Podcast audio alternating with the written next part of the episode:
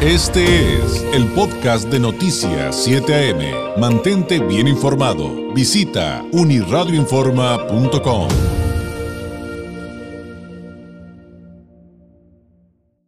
Hace algunos días eh, hubo un reporte sumamente interesante de la organización Impunidad Cero respecto al índice estatal de desempeño de procuradurías y fiscalías eh, en este 2021, de las de justicia, evidentemente, para platicar un poco acerca de los hallazgos y también preguntarle cómo estamos en Baja California respecto al resto del país. Le agradezco enormemente a Montserrat López Pérez, nos tome la llamada. Ella es analista de datos de Impunidad Cero, es economista por la Universidad de Guanajuato, se dedica al análisis de datos sobre seguridad pública y justicia penal, tiene experiencia colaborando con organizaciones de la sociedad civil, actualmente hace análisis y comunicación de temas relacionados a la creación y desarrollo de tecnología con perspectiva de género también. Eh, y, pues bueno, evidentemente en estos temas es una experta ahí en impunidad cero. Montserrat, muy buenos días. Hola, buenos días David, muchas gracias por la invitación. Pues eh, platícanos, Montserrat, por favor, cómo realizan este estudio, digo en términos generales, eh, cuáles, digamos, eh, cuáles son los elementos, más bien, cuáles serán los elementos que ustedes toman en cuenta para valorar el desempeño de las procuradurías y fiscalías y cuáles serían los resultados más relevantes para arrancar.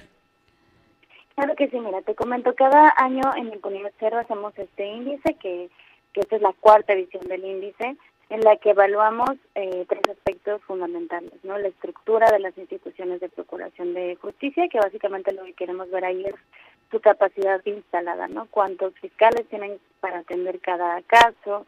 Eh, también queremos conocer el presupuesto que tienen para operar estas instituciones y este año incluimos un indicador nuevo de transformación digital. También consideramos eh, la dimensión de, de operación, ¿no? Cómo están funcionando eh, ahí pudimos ver los tiempos de espera que, tienen las instituciones y su carga de trabajo y la dimensión de resultados, que es pues una de las más importantes a nivel cuantitativo, porque esta nos dice de todos los casos que conocen, pues cuántos tienen alguna resolución efectiva en estas instancias, eh, cuál es el nivel de impunidad, el homicidio del oso y la probabilidad de que los delitos pues, se ¿no? Eh, y como principales resultados, una vez que aplicamos la metodología, tenemos que hay estados pues, que tienen buenas prácticas en estos eh, en estas dimensiones, en estos indicadores, que les está yendo muy bien. Eh, como primeros lugares, pues tenemos Nuevo León, Yucatán, Chihuahua, Guanajuato y Sonora. Y también, pues, en el último lugar, digamos, de la tabla, tenemos a los estados de Puebla, Morelos, Veracruz, Nayarit y Oaxaca. Eh, me imagino que, como ya bien explicado hace rato, esto tiene que ver también con los resultados, eh, las buenas prácticas que ya, que ya mencionabas, eh, y cómo, cómo encuentras en todo esto que ya nos narraste a, a, Baja California, porque de repente muchas de estas cifras que ya tuvimos oportunidad de leer, y les agradecemos enormemente a Impunidad Cero que nos compartan esta información, de repente dices, estos son los estados que están en una posición más o menos bien, pero cuando ves los índices realmente de procuración de justicia, tú dices, oye, pues si, si ellos están bien, ¿cómo estarán los peores, no? Sí, claro que sí, esa es una cosa, una observación muy importante que haces.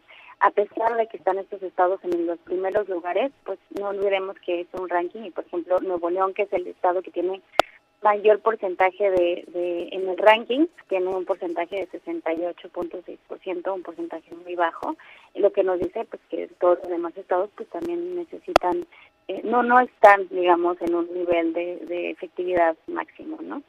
Todavía nos falta mucho. Oye, ¿y Baja California, cómo encuentras a, a nuestro estado? Claro que sí, Baja California se encuentra en esta, en esta edición del ranking en la posición número 10 eh, a pesar de que el ranking no es comparable con las ediciones anteriores, por lo que te comentaba del cambio de metodología, en las ediciones anteriores también se, se posicionaba en estas posiciones medias, ¿no? No está dentro de los cinco mejores, ni dentro de los cinco peores, está en las tablas medias. Eh, respecto a una de las cosas pues, que, que, pudimos identificar eh, en el Estado es que tienen una tasa de agentes de, o fiscales del Ministerio Público Superior a la media nacional.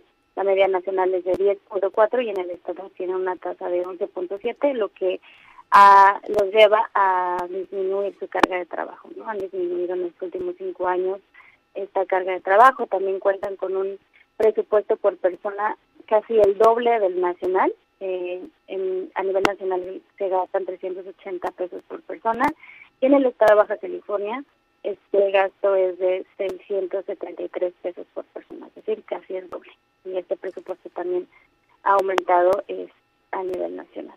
Claro. Ahora, eh, si bien creo que hay temas bien interesantes que están en el reporte y que, y que hay que aprender de ellos, como pues esto que observan en Impunidad Cero Montserrat, de que este tipo de organismos necesitan verdadera autonomía en todos los sentidos, incluyendo evidentemente la presupuestal. Hay un dato eh, que hoy por hoy, y ya lo mencionabas, es sumamente importante porque permite hacer cada vez más eficiente el trabajo de procurar justicia ¿no? a la ciudadanía y que a veces no asociamos con la perspectiva correcta. Y me refiero a la transformación digital. ¿Por qué esa transformación digital, Montserrat, es importante? Y si nos platicas, pues obviamente un poquito de cómo ayuda esto a este tipo de dependencias. Claro que sí, eh, como te comentaba, incluimos este indicador porque nos interesa mucho conocer cuáles son los esfuerzos institucionales para hacer frente a la pandemia, porque pues muchas instituciones tuvieron que hacer este trabajo pues, de forma remota, tener medidas de confinamiento, ¿no? Y atender los casos que conocen, pues con otras herramientas, ¿no? Y por eso hicimos este indicador, que si bien considera como los esfuerzos institucionales para hacer sus plataformas de denuncia, también lo que quisimos ver es si tienen sistemas informáticos eficientes pues, que permitan tramitar los casos que conocen las instituciones, ¿no? Y en ese sentido, pues el Estado de Baja California mm, salió evaluado con un porcentaje de 50% en transformación digital.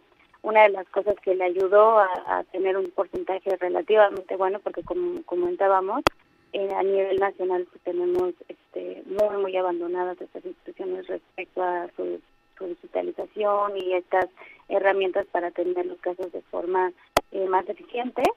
Eh, la fiscalía pues cuenta con una plataforma de denuncia en línea, la desarrollaron y lo que permite pues es hacer la denuncia de distintos delitos.